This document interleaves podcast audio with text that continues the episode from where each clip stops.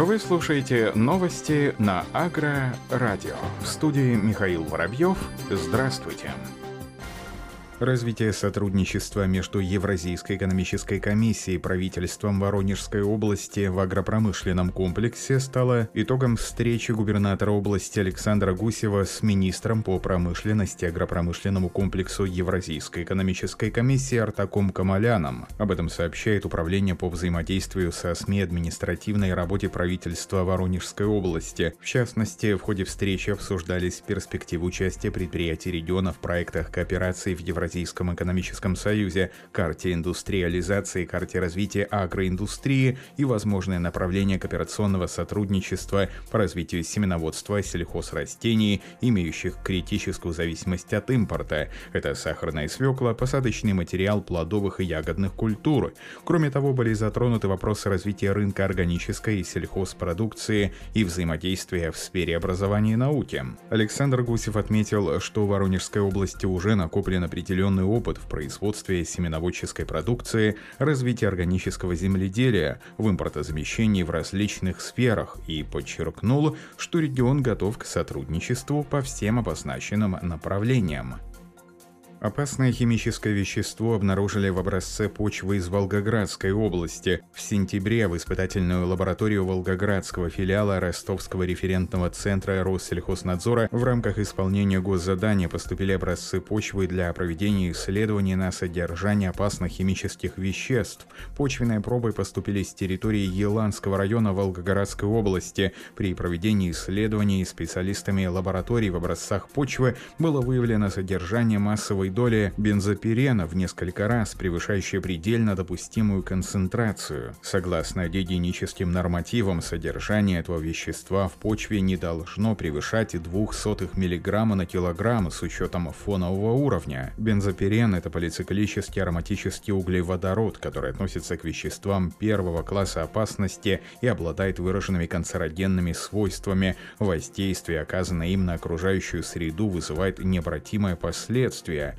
Наиболее распространенным источником образования бензопирена является результат сжигания органических продуктов. Один из продуктов горения – бензопирен. Он распространяется в окружающей среде с воздухом атмосферными осадками. Причем для бензопирена характерен эффект аккумуляции, то есть он может накапливаться в организме животных и человека. В результате использования на корм скоту, содержащую бензопирен растительную продукцию, приводит к тому, что в организме животного он может содержаться находится в значительной концентрации.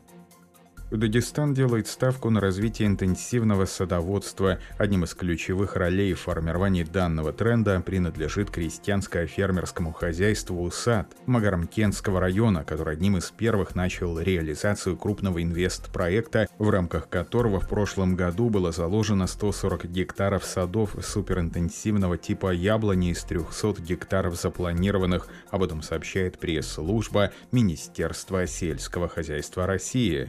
И Инициатором этого актуального для всего ПК республики проекта выступил Керимхан Абасов, который долгие годы возглавлял один из муниципальных районов, затем работал министром сельского хозяйства Дагестана. На основе тщательного изучения опыта ведущих европейских стран в садоводстве был запущен инвест-проект, объединяющий элементы самых современных агротехнологий, куда теперь ездят многие садоводы республики осваивать инновационные методы закладки и ухода за многолетними насаждениями. Примечательно, что агрономическое сопровождение осуществляют местные специалисты, за плечами которых богатый опыт работы в плодоводстве. Побывавший накануне в этом хозяйстве первый заместитель министра сельского хозяйства и продовольствия республики Шарип Шарипов высоко оценил организацию его деятельности. На второй год после посадки уже идет сбор первого урожая, объем которого составит более 250 тонн, что дает возможность отработать модели логистических цепочек от сада до прилавка лавка.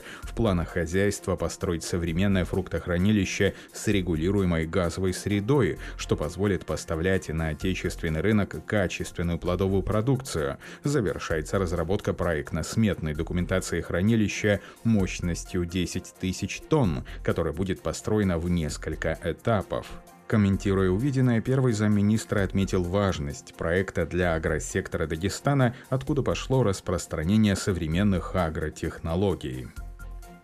Ставропольским аграриям стали доступны новые цифровые сервисы. Система служит для автоматизации доступа специалистов к сведениям по основным климатическим показателям территории края, температура, осадки, а также комплексу производных агроклиматических показателей для оценки климатического потенциала территории края, для оптимизации технологий возделывания различных сельхозкультур. Также есть возможность просмотра годов аналогов, сообщает пресс-служба Минсельхоза Ставропольского края. У товаропроизводителей есть возможность отслеживать еженедельный мониторинг вегетации растительности, основываясь на данных об активности биомассы. Индекс применяется при оценке состояния посева в конкретный момент времени или в динамике. Можно увидеть оценки состояния сельхозкультур на различных стадиях вегетации, в схожести зерновых культур, текущего состояния зерновых и их созревания.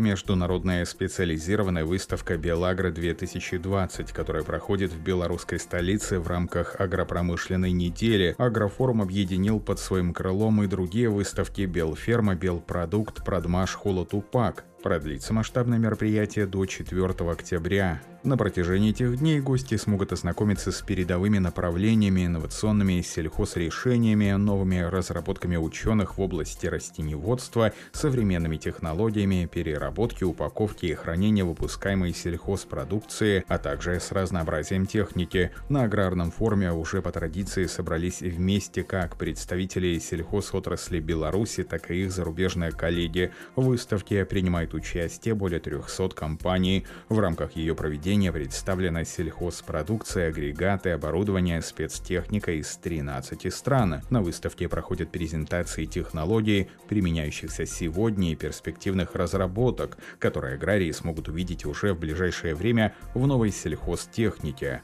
Под открытым небом на площадке форума представлено более 200 образцов самой современной сельхозтехники, которая предназначается для внесения минеральных удобрений, выполнения мероприятий по защите растений от вредителей и болезней, уборки зерновых.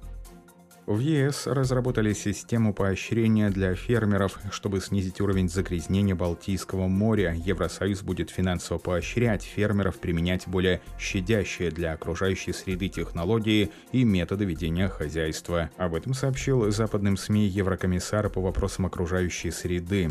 По словам Вердиниуса Синькявичеса, помощь может быть выделена из сельхозфонда и бюджета новой финансовой перспективы ЕС, однако говорить о конкретных суммах преждевременно недавно, после того, как министры региона Балтийского моря подписали декларацию, в которой страны обязали снижать загрязнение Балтики. По словам Синкевичуса, в декларации выделены три основные проблемы – эвтрофикация, попадание минеральных или пищевых веществ, преимущественно удобрений в Балтийское море, нестабильный лов рыбы и попадание мусора в море. Еврокомиссар сказал, что из-за эвтрофикации, которая нарушает баланс экосистемы Балтики, исчезают некоторые виды рыбы.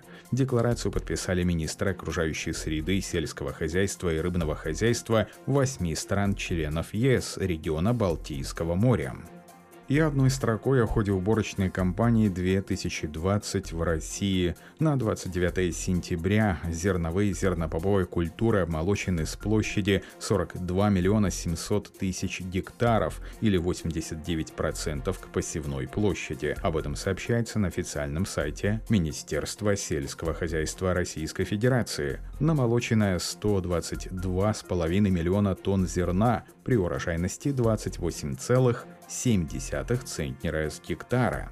На этом все. Оставайтесь с нами на глав агронома.